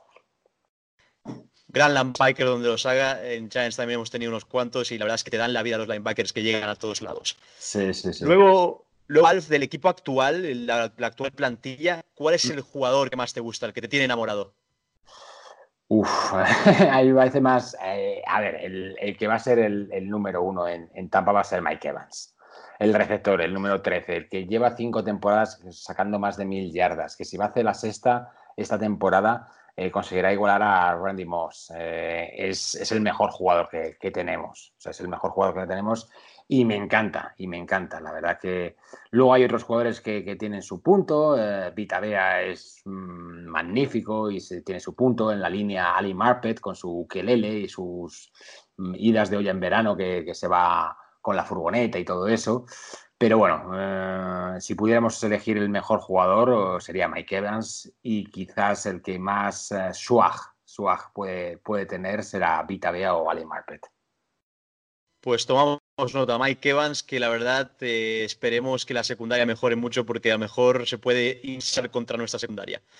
Luego, Alf, ya llegando un poquito al final del enemigo en casa, eh, cuéntanos cómo es el partido del domingo, quién crees que va a ganar, ¿te atreves con un resultado? Aquí en cada semana en Zonas Gigantes tenemos una porra de todos los uh -huh. contertulios, ¿te atreves Acerta, con un resultado? ¿acertáis alguna? ¿Acertáis alguna? Porque nosotros llevamos eh, cinco años de podcast y no hemos acertado una puñetera porra, ¿sabes? O sea, de resultado ni una. Este ganar, año yendo, yendo 0-2, la verdad es que no hemos, anotado, no hemos, no hemos apuntado ninguna. Nosotros ninguna. A ver, yo me, me, mojo y eso que ahora tendré que repetir casi el resultado en, en, el podcast de Cañones y Fútbol, o si no, ya veré, porque así, que, así escuchan los dos, así escuchan tanto uno como otro. Yo os mencionaré en el podcast de, de Cañones. Yo creo que van a ganar los Buccaneers, eh, evidentemente, tendré que, te confío en, en ellos, yo soy positivo por naturaleza. Creo que va a ser una puntuación ligeramente alta. Eh, va a ser un 27-24 a favor de, de, de, Tampa, con un field goal final de Matt Gay. Ahora. Venga, 27-24 para Alf. Ahí, Fantástico. Ahí. Buen, buen partido de fútbol en Tampa, claro que sí. Pues nada, Alf, recordar que a, Alfonso Colmenar lo podéis seguir en su cuenta de Twitter de Stenhal Spain y también en la cuenta de Cañones y Fútbol que es Bax barra baja es y también cada semana en Spanish Bowl Radio del cual Alfonso es el creador, que desde aquí estamos muy agradecidos, lo que creó en su día Alfonso nos está dando a todos muchas, muchas alegrías y también lo puedes escuchar en iVoox y en todos los eh, canales habituales. Ahí, ahí, algo más Además, Spanish, Bowl Radio, la semana, ahora faltará ver estas estadísticas de este, de este fin de semana, pero el primer fin de semana, la Week One, eh, tuvimos puntas de mil oyentes, o sea, que se dice pronto, ¿eh? Es verdad que no hay soccer, que eso también ayuda, eh, hay gente que, que, vivimos en España y, oye, pues el soccer pues es, es grande también aquí y tiene muchos seguidores, pero tener puntas de mil oyentes a las 7, a las 8 de la tarde, ostras, es, una radio y, es una, además una temporada que va a primar el, live y, todavía no se, no se queda, no se va a quedar ahí, habrá, habrá más novedades. Y en cuanto a cañones y fútbol, si me permites eh, un minutito, eh, hoy grabaremos el programa número 99, pero el siguiente evidentemente será el 100, 100 programazos. Ya tenemos audio de, Zona Gigantes, eso hay que agradecerlo, tendréis que esperar ¿no? a, escucharlo, lo que nos han dicho los chicos de, de Zona Gigantes. Pero atentos porque si sale lo que tenemos eh, entre manos, puede ser, puede ser único. Puede ser único. Hasta ahí, y hasta ahí, porque si no se puede, se puede fastidiar. Hasta ahí lo Hay que, hay que decir que Alf es el rey del hype también. Si seguís la cuenta de Bugs barra baja es, podéis ver como siempre crea un hype increíble con los GIFs, con los hilos. Y nada, ahí lo dejamos. Tendréis que esperar al programa 100 de Cañones y Fútbol para poder enteraros. Alfa, ha sido un auténtico placer que nos visites a la Gran Manzana en Zona Gigantes. Ha sido un enemigo en casa de los mejores que ha habido. Y te mandamos un abrazo gigante. Que gane el domingo el mejor de los dos, por favor. Que sobre todo que no haya lesiones, que nos, dejan, nos dejen tener esperanzas para el resto de temporada. Que no nos que a ninguno de los dos nos, nos mate, nos mate una lesión de un tío importante y nos parte para el resto de temporada, que todavía tengamos esperanza de entrar en playoffs, ser contenders y, eso sí, que ganen, que ganen mejor. Pues nada, Alf, te mando un abrazo gigante y ya nos veremos el domingo. Un abrazo. Un abrazo, GoBas, gracias por, por invitarme. Adiós.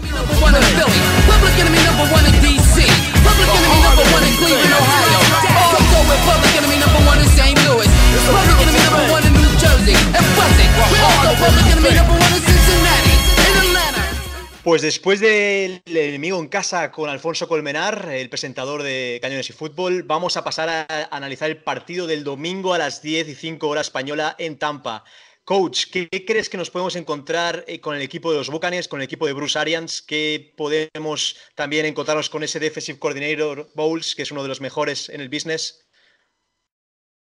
Sí, sí, sí, sí, no, mira, estamos ahora viéndonos um, frente a un rival que, que tenía bastante esperanzas, you know, con, con, los nuevos coaches, una nueva dirección también allá. Um, acaban de salir de su primera victoria que pudieron tener este, este último partido. Ya, y, y, lo dijiste muy bien, Bowles tiene esa defensa jugando bastante bien.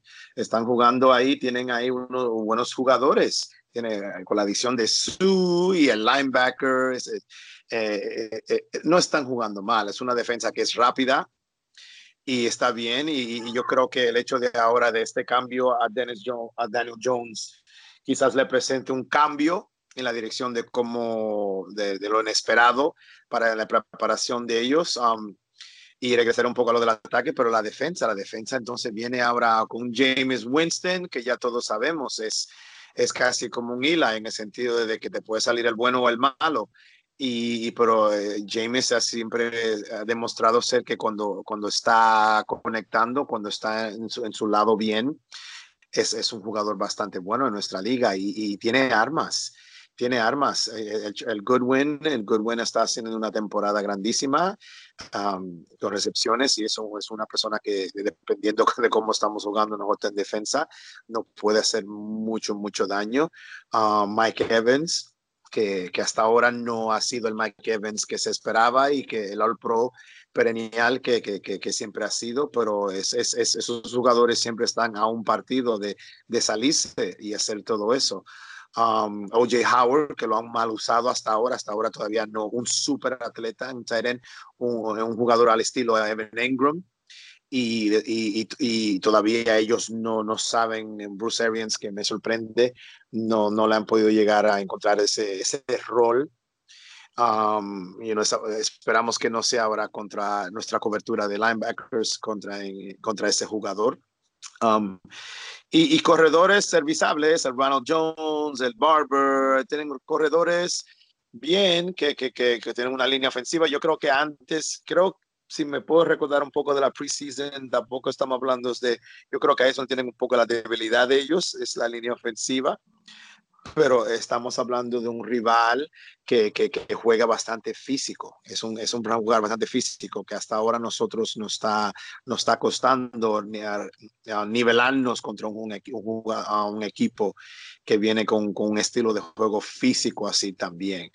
Um, y, y, y si hay que apostar por coaching ahora, chicos. Eh, desafortunadamente hay un Bowles y, un Arians, eh, uno por uno, dos por dos. Eh, es, dos personas que uno cree que puede apostar más ahora, por lo visto, que con Shermer y, con Betster.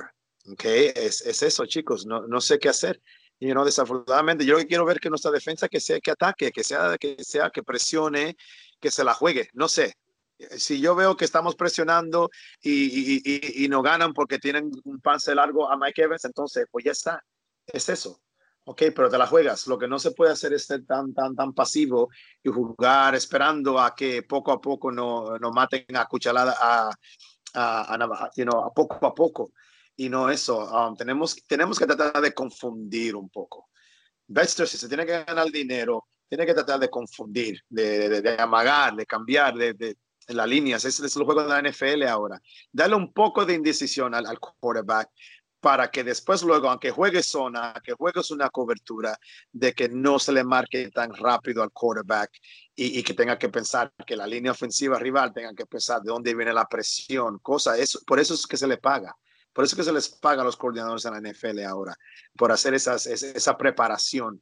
Um, quizás eh, es, lo que tiene que hacer es, es eh, hacerlo más fácil, chicos, porque cuando un equipo joven, algunas veces es, yo mi opinión, quizás yo mandaría presión como mucho de cinco, jugar un poquito de man coverage de, debajo, detrás, de presionar, tener alguien frente de esos receptores que tengan que salir de la, forzar un pase más preciso, um, jugar un poquito más de cobertura dos detrás contra este, este equipo que si su fuerza no es tanto la carrera, hay que parar a estos receptores que tienen um, y forzar que James y obviamente que la presión llegue y mantener a James en el pocket y forzar a que este jugador que, que, que sí se la juega no, no puede regalar algún pase. Entonces, so, es, es lo que podemos esperar de, de, de, um, nuestra defensa con la gente joven que tenemos y con la falta de, de, confianza, yo creo, y de ánimo, y que Bester cambie eso y, nuestro ataque. A ver, a ver cómo ahora, porque es que nosotros o el fan casual predice y dice esto es lo que podemos hacer y después Shermer la lía. A ver si Shermer um, por sí mismo sabe lo que hay que hacer con Daniel Jones. Saber lo que hay que hacer con Daniel Jones y después hacerlo son dos diferentes historias. Y es lo que creo vamos a ver si Shermer se puede decir después, mira, okay, aquí hizo un buen trabajo, ganar, perder, da igual. Yo creo que Shermer o los coaches nos dieron toda la oportunidad para ese equipo que tenemos, que es un equipo joven, que es lo que es, de, de ganar y no luego nosotros tener que pensar que hemos perdido un partido porque nuestros jugadores, um, hay, hay colapsos, no tenemos el talento, lo que sea, un poco de pesimismo, pero también que el, que el, coaching staff sea algo que, que, añade a eso, en vez de decir, bueno, al menos estamos siguiendo una buena dirección, porque entonces después um, estamos hablando de diferentes temas aquí, de, como lo dijo Alejandro, ahora yo creo que Shermer y Bester se la están jugando su, sus puestos um, para seguir en este, bajo este equipo después de esta temporada. Total, totalmente de acuerdo, coach, en ese aspecto. Cabe decir que hay una estadística muy interesante de los Buccaneers.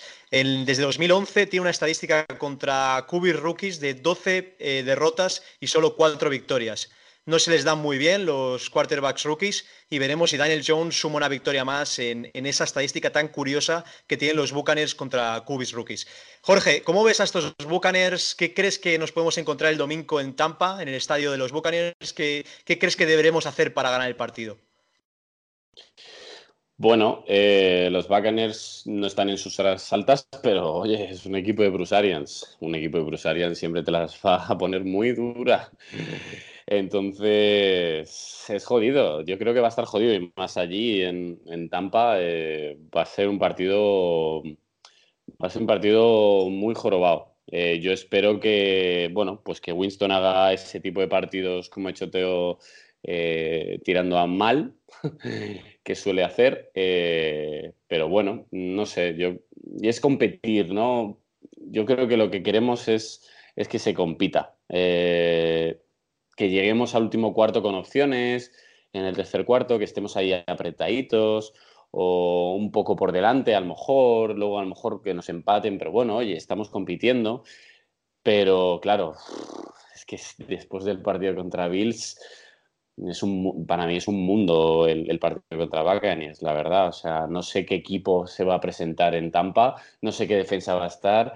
Yo lo, que, lo único que pido a la defensa es intensidad, actitud y aptitudes. Es que si no, es que nos pueden hacer un roto, sobre todo Mike Evans, nos puede hacer un roto. Entonces, quizás eh, que estemos muy concentrados en defensa y que Daniel Jones pues tenga un, buen... Eh, eh, como se dice, un buen estreno, un buen estreno y, no sé, con, con, utilizarlo de forma eh, más eh, original, no siempre la misma típica jugada de se la doy, mm, tiene que driblar a tres y ya al cuarto mm, la tiran al suelo. No sé, un poquito de, originalidad en las jugadas.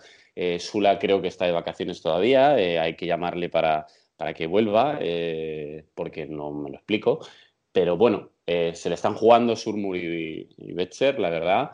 Pero oye, yo confío en que, en que es, el domingo sea un partido diferente, que estemos ahí, que si perdemos demos buena imagen, que no nos den ganas de quitarlo, que es verdad que no lo vamos a quitar porque eh, es nuestro equipo y le queremos hasta el final pero no sé, es que mm, tengo miedo del domingo, la verdad. Bueno, esperemos que eh, las vibraciones de Vico no sean las mismas, que, que, veamos un buen partido de Daniel Jones y, estemos todos contentos para el podcast de la semana que viene. Veremos lo que pasa, veremos lo que pasa el domingo. Alex, ¿cómo ves el partido del domingo en Florida, en Tampa? ¿Crees que podemos plantear un partido diferente con Daniel Jones? ¿Qué esperas de los Buccaneers si los has podido ver esta temporada? Pues espero un partido muy físico, muy duro. En Tampa hace mucho calor y es que necesitamos. Bueno, voy a ser claro, es que, es que más allá de, de, investigar, verte partidos, me da igual. Si el caso es. El, problema es nuestro. El problema es nuestro, porque se ponga el que se ponga adelante, si tenemos la actitud que hemos tenido. Hay una actitud, es que es desconexión de, directrices, eh, órdenes, planteamiento. Es que realmente parece que es un patio de recreo. Entonces, eh, el miedo que tengo es qué defensa vamos a ver. No pido una defensa top, pido una defensa que, joder, mm, al menos no sean 21-7 otra vez al descanso. Es que solo pido eso, porque tenemos un buen calendario, que no se nos olvide. Tenemos un buen calendario y parece que son aspirantes al Super Bowl y no, no lo son. Entonces, pues bueno, como digo, es un partido que creo que ellos vienen de ganar en un partido difícil contra, contra Panthers y van a venir motivados. Tienen buen, buen plantel, por supuesto. Tienen a Devin White, con eso ya me gusta. Es mi jugador favorito de este draft. Eh, como bien dice Teo, Howard, eh, Howard en cualquier otro equipo, ya te diría yo que seguramente sea entre los tres mejores tight ends de la liga. Mike Evans no está enchufado, pero bueno, ya sabemos su calidad. Y James Winston, eh, creo que la clave es como se tina mandarinas cada, dos por tres, hablando mal y pronto, eh, la clave es llegar. Llegar, presionar y que se las tire. Ya está. Lo demás viene solo. Es, eh, si, la, si la secundaria, nuestra secundaria no es tan mala, por Dios, es que no es tan mala. Es que realmente si nosotros presionamos al quarterback, tenemos calidad de la secundaria. Hemos, el target, uno de los targets del equipo de este, de este verano era la secundaria y creo que realmente no es tan mala. Simplemente no estamos dando oportunidad a la gente que yo creo y Baker pues no está dando el nivel, pero bueno, eso puede cambiar de una semana a otra, ¿sabes? La calidad la tiene. Entonces, uno de los clave, pero en todos los partidos, pero más en este, cuando el quarterback no es tan fino o no es tan seguro, presionarle, que se las juegue. Si se las va a jugar, si es que es un pistolero, por así decirlo, se las va a jugar, pero si tú le presionas, pues tendremos más oportunidad. En cuanto a Jones, pues tenemos que ver, como he dicho antes, cómo lo utilizan y es que cambia todo. Es un quarterback que, que te cambia, no el quarterback en sí, sino como hemos tenido tanto tiempo el mismo quarterback, uno nuevo te lo cambia. Entonces, bueno, veremos a ver si realmente, como bien dice Vico, le damos más alternativas a Sequon. Eh, eh, él y yo lo hablamos mucho el otro día. Eh, por fuera, Sequon, cuando le abres un poquito por fuera, las piernas que tiene en campo abierto no le pillas. Mismamente, mira, OBG, que, que era un exjugador nuestro, ayer contra Jets, campo abierto no le pillas. No le pillas. Entonces, intentarlo, que alguna sale. Es que alguna sale. No, no puedes hacer una big play en cada, en, cada drive. Es que no puedes. No puedes eh, regatear, por así decirlo, a cuatro, irte por, el lateral y hacer 80 yardas. No, no puedes hacerlo. Y al final, pues pasará lo que pasa, que suele haber una lesión, sea seco o quien sea. Entonces, mm, más dinamismo y, que no, no, sea tan fácil el marcaje a, a Creo que tenemos el mejor corredor de la liga y que no lo estamos usando del todo bien. Entonces, bueno, como bien digo, un partido bastante físico, tiene buenos jugadores, no me parece un grandísimo equipo, pero tiene buenos jugadores y nosotros no estamos muy bien. Entonces, bueno, eh, planteamiento, vídeo, entrenos, eh, que los coaches hagan su trabajo y realmente llegar al quarterback. Creo que en este partido y en este clase de quarterbacks, que no son muy seguros, llegar es clave. Veremos a ver. Ojalá que victoria. Veremos a ver, Alejandro. Ya llegando al repaso de contra Buccaneers, vamos a pasar a las preguntas de nuestros seguidores, de nuestros followers en Twitter.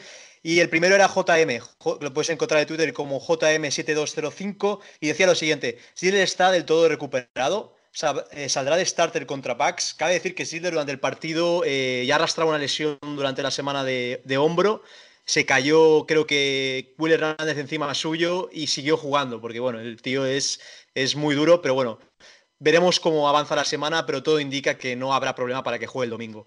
Luego la siguiente pregunta nos la hacía nuestro querido Javi, que ya es un habitual, y nos decía lo siguiente. ¿Podemos decir que ya el draft es un desastre?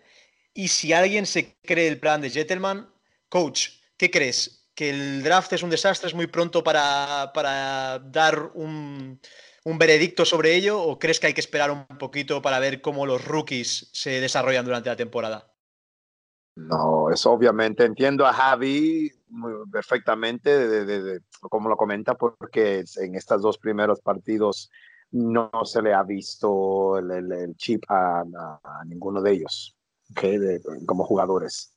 Y, pero es un poco a lo que comenté antes. A DeAndre Baker hay que darle tiempo, chicos. Estamos hablando de un rookie corner en la NFL sin hacer excusas. Um, y, yo creo que también es, es, es, como lo que decía, como lo utilizaban en Georgia. Él mismo lo dice, es un, es un jugador que siempre jugaba con bastante chuspa, con swagger, y era por su presión de, de poner las manos a los receptores, forzarlo en la línea, tener un poco de confianza. Y, y, si le estamos pidiendo que juegue off coverage, soft, de 5 o 6 yardas, turn and run, yo no creo si ahí quizás es, es, su juego. No sé si tiene las caderas para eso, ¿tú entiendes? En el fondo él él, es, es, como un Darrell Reeves, un Darrell Reeves como eh, antes, esos jugadores o Deion Sanders, era porque llegaban y presionaban y jugaban ese juego de, gato y, y, ratón eh, con, con, el receptor. Ok, so ahí entonces quizás hay, hay, que darle más tiempo, chicos. Todo el mundo lo dice de, de, los draft picks, nunca se ve ni, ni lo bueno ni lo malo tanto en la, en la primera temporada. Y de, y de Dexter Lawrence, Dexter ha tenido sus momentos, él presiona, él, él, es, él, hace lo que yo creo que en su posición en el fondo, lo que sí se le puede criticar es que quizás que hablámonos que a tener ahí como si fuera un, un, top rush, un tough rush defensive end, que obviamente no, no, no creo que eso, eso nunca lo será.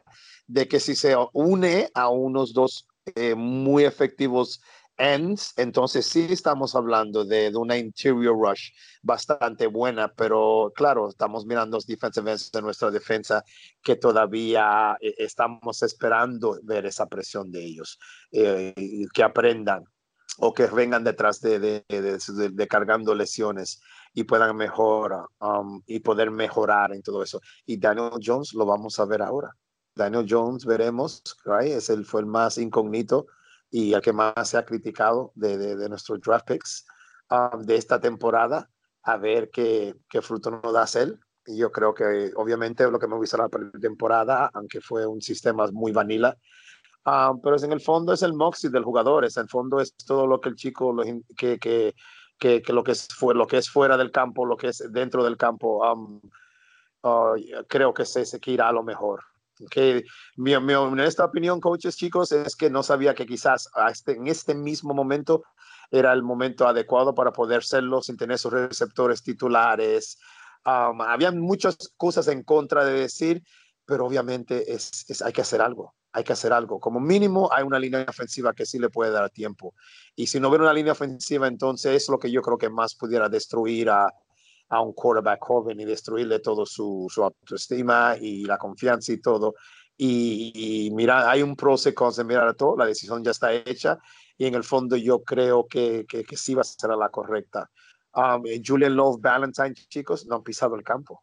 No sé qué le pudiera decir a Javi si desafortunadamente es otra vez es coaching. Si Julian Love no ha pisado el campo, Valentine no ha pisado el campo, yo, creo que ninguno de los dos pisaron el campo en este último partido y muy poco a, nada más que special teams. Entonces, ¿qué podemos hacer? Darius Slayton, desafortunadamente, lo poco que hemos visto de él ha sido bien, pero ha estado lesionado. Es un poco problema. Recuerden que eso sucedió con, con, con Beckham cuando comenzó, que arrastró una los isquios, los hamstrings, eh, esos son esos soft tissue lesiones, no son lo más um, fácil de, de, quitarse o solucionar más que con descanso. Esperamos que ese jugador y la velocidad que tenga pueda añadir algo en este grupo de receptores que todavía estamos you know, sin, sin lo que pensábamos que íbamos a regresar a esta, a, a esta temporada con Shepard, Coleman, que lo perdimos al comienzo en pretemporada, um, Tate, para cuando nos regrese y todo. So la draft, no sé, lo del plan de Baxter, hay, hay, hay, muchas cosas que se puede debatir, eso es verdad, Javi. No te voy a decir que aquí estamos un, un, totalmente en apoyo de todo lo que Baxter ha hecho, porque ha hecho algunas cosas que sí son bastante dudosas. Ya lo mencioné antes, el contrato, cogiendo el contrato de, de, de Ogletree, ahora está, se está viendo bastante fatal igual que otros contratos que ha hecho, pero también ha hecho unas cuantas cosas muy bien, antes unas cosas muy bien. él, lo único bueno que se puede decir de Gettleman, que algunas veces es actúa rápido si reconoce que ha hecho un error. Se ha hecho un error con jugadores, con lo que sea, con todo. Sí, y yo creo que al final de la temporada, si él reconoce que para la dirección del equipo, mirándolo todo frío, es que Sherman no es el coach, aunque es muy buena persona, todo, o, le exige un cambio, algo que hablamos la, el podcast anteriormente de conseguir un offensive coordinator más dinámico, más joven, alguien que pueda ser un poco más innovador de los jóvenes, un Lincoln Riley de Oklahoma, por ejemplo, tirar un nombre ahí, sería algo perfecto para nosotros, o como head coach, o como coordinator ofensivo, si se le pudiera convencer, con mucha pasta, obviamente. Y, y chicos, yo no sé, Baxter, desafortunadamente, ahora chicos, tenemos que ver bastante de él para que él podamos pensar de que no estaremos mirando una dirección diferente um, defensivamente y, algún momento nos sorprenda quizás si seguimos así de que no, no termine la, ni la temporada, chicos, ni termine porque lo que se está viendo defensivamente puede ser una de las cosas más eh, desastrosas de, que se ha visto en los Giants. Sin duda ahora Pat Shurmur comienza ya con su andadura con el Cubi que ha desarrollado. Eh, se le fichó por ello. Él desarrolló a Cubis como Case Keenum en Minnesota. Eh, veremos, veremos cómo, cómo, va la apuesta de Shurmur y ahora no tiene ninguna excusa de no estar apostando por el quarterback que, él quería. Jorge, Alex, ¿algo más que queráis añadir a la pregunta de Javi? Eh, no sé si tenéis alguna cosa que aportar. No, eh, a ver, más que aportar es, opinar lo mismo que Teo, que entiendo que está todo muy, muy reciente, la gente está muy caliente, porque es que ha sido muy mal los dos primeros partidos de la temporada, ha sido horrible, pero que no todo es malo, como he dicho. Es más, nuestra secundaria que está siendo tan, tan criticada y con razón, no creo que sea tan mala.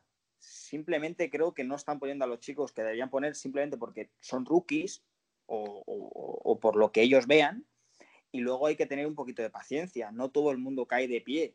Y Baker, como bien ha dicho Teo, o, tú, o Vico, es muy buen jugador. ¿Que no lo está demostrando? No, pero que hay que tener un poquito más de paciencia. Yo creo que el draft sí es bueno. Creo que hay un plan de presente-futuro. Y en cuanto a los coaches, eh, cualquiera, me da igual. ¿eh? Es que me da igual, los meto todos en un saco. Sí que es verdad que tengo muchas dudas. Las que no tenía el año pasado, las tengo aquí, porque eh, no veo un desarrollo por su parte ni alternativas. Entonces, no poco, tampoco es generalizar, ¿vale? Lo digo por todos, por mí, por el equipo, por los fans que nos ponen, nos ponen preguntas. Hay que tener un poco de paciencia, pero sí que es verdad que a lo mejor a los coaches sí que hay que exigirles desde ya, porque han puesto a Jones, no hay más alternativas. Es lo que tenemos. Entonces, bueno, esto es muy largo. Simplemente es eso. Go Giants. Go Giants siempre, claro que sí, Alex. Pues nada, eh, ya llegando al final del podcast, vamos a pasar con la ronda de la porra de cada uno de los integrantes y con lo que esperamos para el domingo. Jorge, ¿qué crees que va a pasar el domingo? ¿Qué resultado ves en Tampa, en el campo de los Buccaneers? Pues por una vez no voy a decir resultado porque me da mucho miedo el partido. Eh, el otro día me cabré muchísimo y lo sabe Alex. Eh, veía un partido al menos disputado y se me quedó una cara de tonto que no, que no me lo podía quitar. Menos mal que pedimos eh, un poquito de em, comida mexicana. Entonces, bueno, eh, yo creo que con competir, estar ahí, hombre, ojalá ganemos, ¿no? yo espero ganar y ganar guay, pero yo creo que con que compitamos a mí me vale que tenga lo que he dicho antes, un buen estreno de Daniel Jones y que nuestra defensa eh, esté, con las pilas puestas y, a ver qué tal. Como parece que Alex está pegado la cavieditis aguda de no hacer un resultado. Tenemos, totalmente, hoy tendremos, totalmente. Hoy tendremos solo dos eh, porras, la del coach y la mía, pero bueno, no, no pasa nada. Coach, mójate, por favor, que si no, no tenemos porra hoy. dinos. No, no, yo, yo creo que estoy más o menos en las líneas como los chicos. Me gustaría pensar, siendo optimista siempre y positivamente, de, porque viendo en el fondo lo que tenemos de equipo, que, que podamos llegar a un partido competitivo, como dice Jorge, un 21 a 19, un 19 a 17 los gigantes ganando o perdiendo, da igual, pero por un margen así, un margen poco, un margen que, que sea que que, que opciones, que, que, que, por juventud o por lo que sea no, no sale a todo o sí sale un poco de una victoria moralmente de espíritu y de corazón por el equipo de nosotros y de good coaching, nosotros saliendo de esa victoria. Um, yo creo y espero que podamos hacer eso, que no sea solamente un drive a comenzar el partido bastante muy guay y listo, y después luego que no hay una continuación. Hay que ser competitivo, como muy bien lo dice Vico, ponerse un poco más competitivo en, en, ataque, un poco más de fluidez, un poco más de imaginación, un poco de, de Daniel Jones rompiendo alguna jugada y, y, y, enseñando qué es como es lo que él va a cambiar en nuestro ataque y, los cambios más importantes nosotros en defensa, chicos, si podemos parar. Porque en el fondo, si no podemos parar a nadie, entonces perdemos como estamos perdiendo hasta ahora, de, de 14 a 20 puntos, um, desafortunadamente. Um, y a ver, Rubén, Go Giants, pero a, ver si, si, si podemos cuajar todo en este tercer partido. Entonces, coach, ¿nos dices un resultado para el domingo o prefieres no eh, decirlo? 21-19, let's leave it at that. Ok, ajustadito, 21-19. Alex, ya sabemos que no nos vas a decir porra, pero ¿qué, crees que va a pasar el domingo así en, cortos rasgos? Es que no te voy a mentir, eh, creo que va a ser un partido difícil. Creo que va a ser un partido difícil, que como bien dice Teo, no creo, vamos, o espero que ninguno sobresalga demasiado en el marcador y que, se decida por detalles. Eso significará que hemos hecho un cambio y que hemos mejorado y que, bueno, sobre todo Jones eh, es diferencial, por así decirlo, más que Lai, ¿vale? Pero bueno, veremos a ver. Eh, no, como siempre digo, no digo porras. Ojalá ganemos y venga. Yo creo que sí. Creo que, el, cambio de QB va, va a dar un aire nuevo al equipo, ¿vale? Pues a ver si Mr. Jones viene con un pan debajo del brazo y nos da esa victoria. Yo eh, apostaría también por una victoria. Creo que va a haber muchos puntos, no sé por qué. Creo que va a ser un partido con muchos touchdowns. Y venga, me atrevo con un 34 a 27 para Giants en el campo de los Buccaneers. Pues nada, que, queridos oyentes, eh, llegamos ya al final del podcast. Me voy despidiendo de cada uno de los contertulios. Ha sido un podcast muy intenso, hablando del futuro de nuestros Giants, de Daniel Jones. Jorge, un saludo a Madrid. Espero que el domingo disfrutes de una victoria por fin y, Daniel Jones debute con, con un gran triunfo. Bueno, eh, esperemos que, tengamos un buen domingo y nos vayamos a dormir al menos con, con, la, no sé, con, las sensaciones de que tenemos equipo y no como los últimos dos domingos de esto es un desastre, vamos a ser pick 2. Así que nada, un abrazo a todos y nada, Go Giants y a ver el domingo. Un abrazo gigante a Madrid, Jorge. Coach, eh, gracias por estar una semana más, por ilustrarnos con tu sabiduría sobre el fútbol, con tu cátedra de fútbol. Eh, esperemos que el domingo podamos ver una victoria. Un abrazo bien grande, coach. Gracias, Rubén. Eso es, gracias a todos vosotros. Y, y, es un momento histórico para nosotros, chicos. Estamos viendo un partido de que ahora tenemos a alguien que no sea Eli Manning dirigiendo nuestro ataque y, y de aquí en adelante a ver cómo, como Giant fans, nosotros y todos nuestros seguidores, podamos disfrutar y, y, tener bastante orgullo de, de, ser Giant fans de ahora adelante. Go Giants. Coach Giants, coach, sin duda lo que decía el coach, 16 años con el mismo Cubi. Cabe decir que los otros equipos de conferencia durante esos años han tenido 13, si no me equivoco, tanto Eagles como Cowboys y 16 los eh, Redskins, diferentes quarterbacks eh, empezando, o sea que tenemos que estar muy agradecidos a Eli desde aquí siempre con Eli a muerte. Alex, un abrazo bien grande a Madrid, gracias por estar otra semana más. Vamos, ya sabes que yo encantado y la siguiente semana pues estaré con vosotros otra vez. Como bien he dicho, eh, para resumir, esto es un punto y aparte y creo que vamos a disfrutar mucho del futuro que viene y ya está. Así que toda la confianza en el chico nuevo, en el equipo y en esta temporada. Go Giants. Claro que sí, Go Giants. Y nada, agradecer sobre todo a iBox que nos ha, incluido en el, eh, en el servicio de mejores podcasts de deportes estamos muy contentos con esa mención. La verdad es que no es, no es nada fácil llegar ahí. Y gracias a todos vosotros por escucharnos cada semana. Recordaos que nos podéis escuchar en Spotify, en iBox, como no, como decíamos, y en todas las diferentes eh, medios de difusión como Apple Podcasts, etcétera. También deciros que eh, eh, vamos ya por las 4.000 descargas del podcast y estamos encantadísimos. Y hoy, para cerrar, os dejamos con una canción diferente. No cerramos con Sinatra, como siempre, sino con Counting Kraus y Daniel Jones, que es Mr. Jones en este caso la canción. Y como no, como dice la canción, Mr. Jones, Believe in me, Mr. Jones, creed en mí. Go Giants, let's go Big Blue.